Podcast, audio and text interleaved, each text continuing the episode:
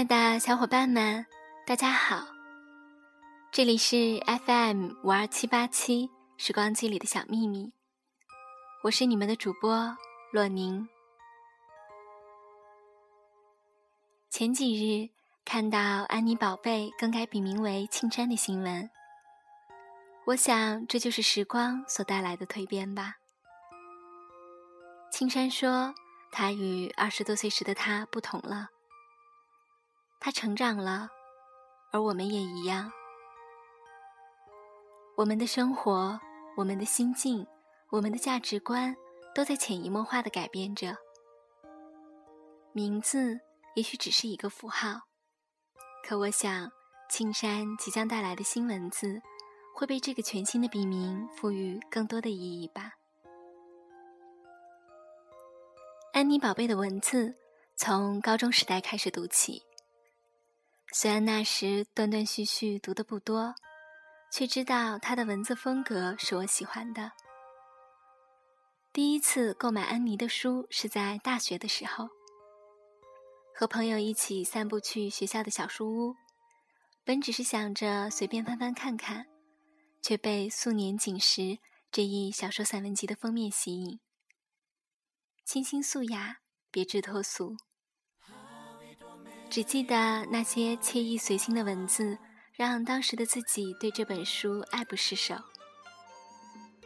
书中的内容在记忆里很多已经模糊，但是始终对里面的两篇文字情有独钟，在这里分享给大家。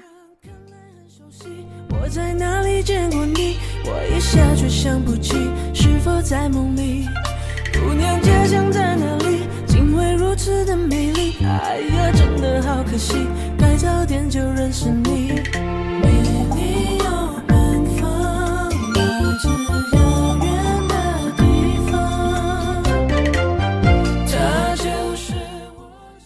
女性气质，少数民族的女性身上有更自然的女性气质，头发一丝不乱，梳成古老发髻。苗族女子习惯在发髻上插大朵茶花状花朵，侗族插银发簪，式样简洁。外出搭车会用毛巾遮挡发髻，以防尘土。节日的时候再戴花冠，非常隆重。即使他们经常要干农活、做家事，头发也是不乱的，因为头发处理得很端庄。所以他们的人看起来也大方端正，自己纺线织布，印染漂洗、缝制和刺绣。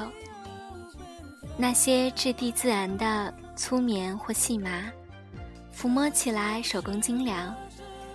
衣服不管如何陈旧，手工刺绣上各种美丽图案，颜色搭配艳丽跳脱。刺绣使衣服成为一种性情和聪慧的载体，十分自持。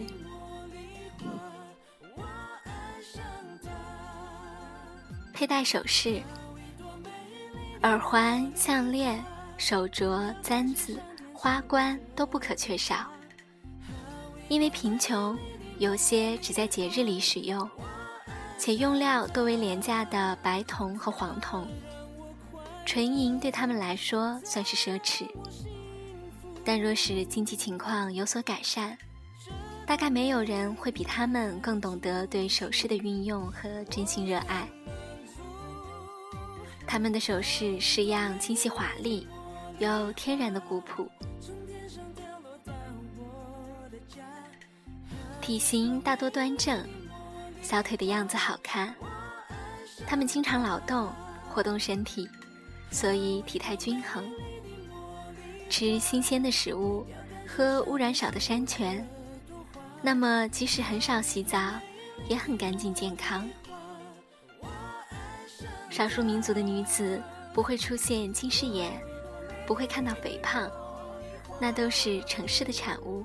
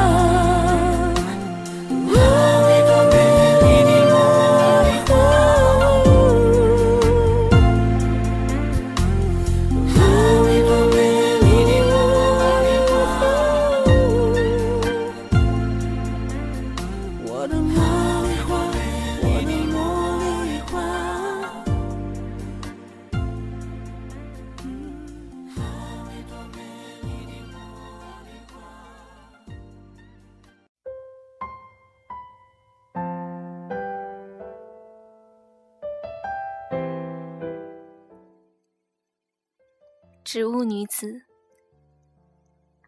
在咖啡馆里邂逅一个女子，衣着暗色无华，穿一双红色球鞋，黑色高领毛衣，灰黑色的棉围巾，脸很瘦，轮廓洁净，几乎一丝丝化妆也无。初看略有些憔悴。仔细看后，却有一种秀丽之感。眉毛黑而有力，眼神温和。头发扎在脑后，露出额头。令人难忘的是她的笑容，如此暖煦，眼睛笑得剧烈，笑得弯弯。她丝毫不吝啬于自己美好的笑容。以致这笑容就如阳光一样，照在初会的陌生人的脸上，令人愕然。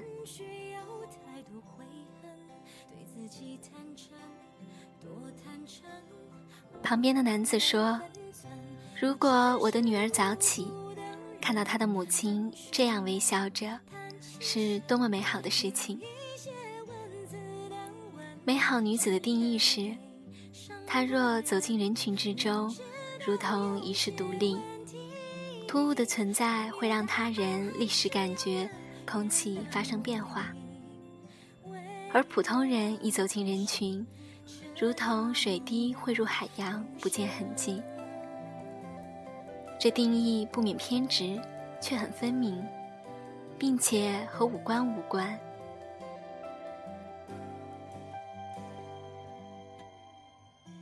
女子若有些男子的品格，便会有一种结结实实的美。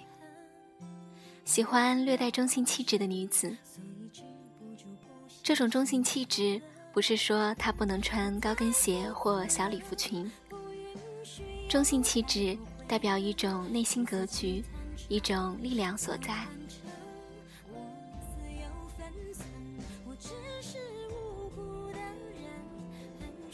植物一样的人是好看的，他们经历独特，但所言所行丝毫没有浮夸，待人真诚实在，有一种粗略的优雅。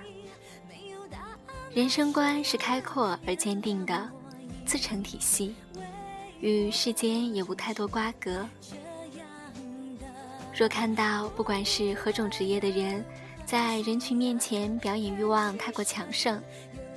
用力通过各种媒介来推销和演出，便觉得动物性的一面太过明显。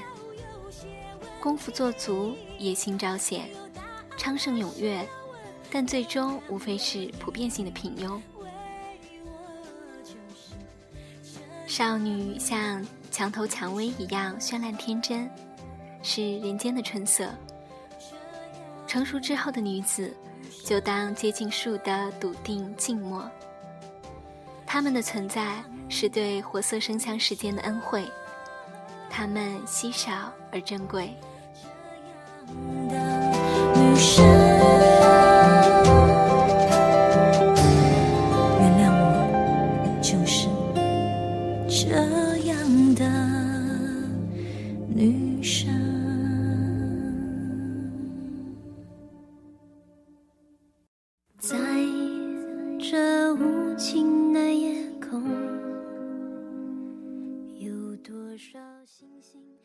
素年锦时出版于二零零七年，已经七年之久。记得有那么一个说法：人体细胞会新陈代谢，每三个月会替换一次，旧的细胞死去，新的细胞诞生，新代替旧，将一身细胞全部换掉，历时七年。也就是说，在生理上。我们每七年都是另外一个人，你就是你，你也不是你。现在重读这些文字时的心境和七年前已经不一样了。可是心境的成熟，我相信那是好的变化。安妮宝贝成为庆山，那时的我成为现在的洛宁。那么你呢？已蜕变或即将蜕变成为哪一个自己呢？好啦，这期节目就到这里，谢谢你的收听，我是洛宁，我们下期再见。啊